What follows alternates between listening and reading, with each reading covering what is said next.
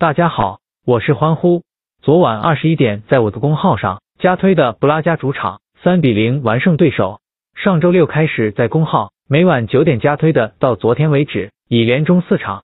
周四凌晨，欧冠十六强次回合继续有两场赛事开打，其中焦点战是大巴黎对决巴萨，两队首回合交锋以大巴黎四比一大胜告终。大巴黎欧冠淘汰赛面对巴萨，可谓冤家路窄。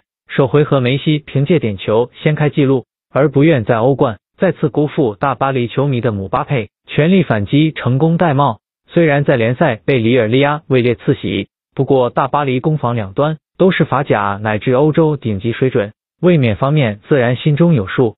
而四年前欧冠被巴萨翻盘的惨剧依然历历在目，痛定思痛的大巴黎大手引援后。自然不会让惨剧再次发生。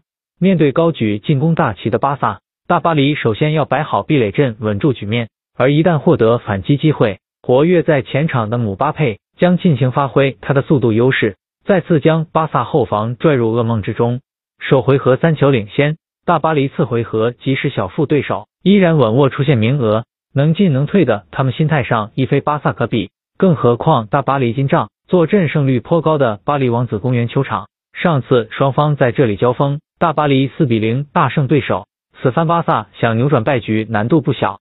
自从十六强首回合被大巴黎四比一羞辱后，巴萨已经逐渐走出了阴影，联赛取得了三胜一平之余，还在西班牙杯四分之一决赛逆转塞维利亚晋级决赛，可谓做尽一切心理暗示。然而带住三球落后的劣势进入次回合较量，无论新任主席拉波尔塔如何为球队打气。巴萨都没有十足底气实现这个惊天逆转。不可否认，二零一六到一七赛季的巴萨确实上演过神级逆转。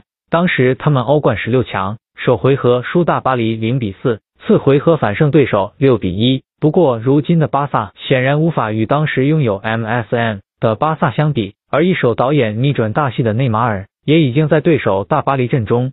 诚然，巴萨经济对年轻球员开发的较为理想。不过，欧冠赛场显然还是以老将班底为主，而巴萨金帐能够寄望改变战局的球员，除了梅西，还有格列兹曼等球员。虽然格列兹曼贵为法国天才攻击手，不过与后辈姆巴佩相比，简直相形见拙。至于梅西，依然是当今最出色的球员之一。不久前，他时隔一年再次获评西甲二月最佳球员。从近几场比赛来看，巴萨进攻手段丰富，连续四场各项赛事完胜对手。不过，即使他们能够压制西甲的对手，面对大巴黎豪华的攻击线，巴萨的后防遭遇的压力更加关键。一旦再次失球，将目送大巴黎入半准决赛。欢呼推介大巴黎主胜，关注我后留言猜本场比分，如预测中者即可获得欢呼明日私推。另一场欧冠利物浦对阵莱比锡的推文将发布在我的同名公号上，求点赞，求转发，求关注。